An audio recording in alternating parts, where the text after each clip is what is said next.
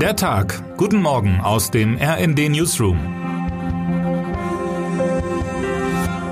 Es ist Montag, der 7. November. Regierungschefs aller Länder verbringen die kommenden Tage im ägyptischen Tourismus-Hotspot Sharm el-Sheikh. In den USA finden wegweisende Wahlen statt und die Ukraine steht in Cherson vor dem nächsten Durchbruch.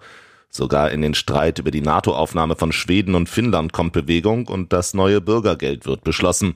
Diese Woche hat einiges zu bieten. Zuerst der Blick auf den Badeort Sharm el-Sheikh am Roten Meer, wo für heute 29 Grad und Sonnenschein vorhergesagt sind.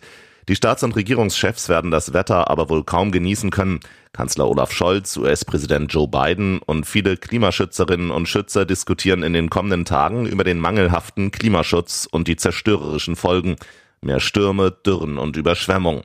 Was die Welt dagegen tun kann, wissen auf der Weltklimakonferenz alle. Weniger klimaschädliche Treibhausgase ausstoßen. Ernsthaft anpacken will aber offenbar niemand. Das 1,5 Grad Ziel ist in weiter Ferne. Selbst Deutschland verfehlt in diesem Jahr wohl seine Klimaziele. Mal wieder. Überraschen dürfte das niemanden mehr, wo Deutschland zuletzt sogar Steuergeld für neue Gasbohrungen ausgegeben hat, wie Christina Dunz und Maximilian Arnold berichten. Eine wegweisende Wahl steht in dieser Woche in den USA an. Bei den Midterms am Dienstag geht es formal um die Mehrheit im Kongress. Doch tatsächlich steht dramatisch viel mehr für die Zukunft der amerikanischen Demokratie und für die Ukraine auf dem Spiel. Die Republikaner könnten US-Präsident Biden mit einem Amtsenthebungsverfahren das Leben schwer machen.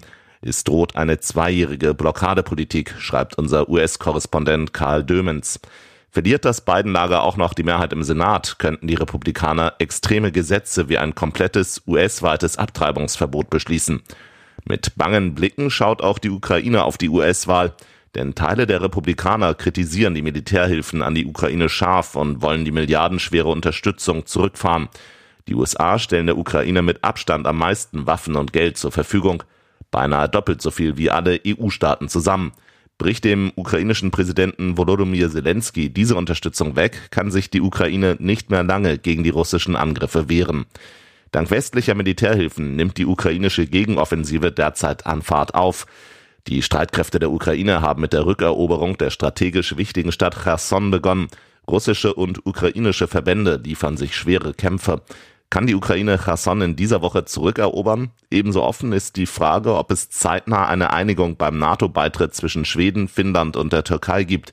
Bevor am Dienstag Schwedens neuer Regierungschef mit dem türkischen Präsidenten Erdogan spricht, hat er bereits Zugeständnisse angekündigt, so unser Korrespondent Gerd Höhler. Offen ist, ob Erdogan seine Blockade jetzt aufgibt. Als ausgemacht gilt, dass die Bundesregierung am Donnerstag mit den Stimmen der Ampelparteien im Bundestag das neue Bürgergeld beschließt. Als Nachfolger von Hartz IV soll das Bürgergeld künftig 50 Euro höher liegen und mit weniger Druck vom Jobcenter verbunden sein. Immer wieder gab es Vorwürfe, dass Arbeitslose dadurch mehr Geld zur Verfügung hätten als Arbeitnehmerinnen und Arbeitnehmer. Was an dieser Behauptung dran ist, zeigt unser Faktencheck. Der wichtigste Termin für alle Jecken ist aber erst am Ende dieser turbulenten Woche. Am Freitag, den 11.11., .11., werden Hunderttausende in den Karnevalshochburgen erwartet, um die neue Karnevalssaison einzuläuten. Alaf und Hello. Termine des Tages. 10 Uhr nach der Landtagswahl in Niedersachsen steht die rot-grüne Koalition. Heute unterschreiben beide Parteien den Koalitionsvertrag. 12 Uhr am Mittag wird ausgelost, welche Teams im Achtelfinale der Champions League aufeinandertreffen. Wer heute wichtig wird. Eine vom UN-Menschenrechtsrat eingesetzte Kommission zur Untersuchung von Menschenrechtsverletzungen in palästinensischen Gebieten hört heute Zeugen zu den Umständen des Todes der Journalistin Shirin Abu Akleh im Westjordanland an. Israel kooperiert nicht mit der Kommission.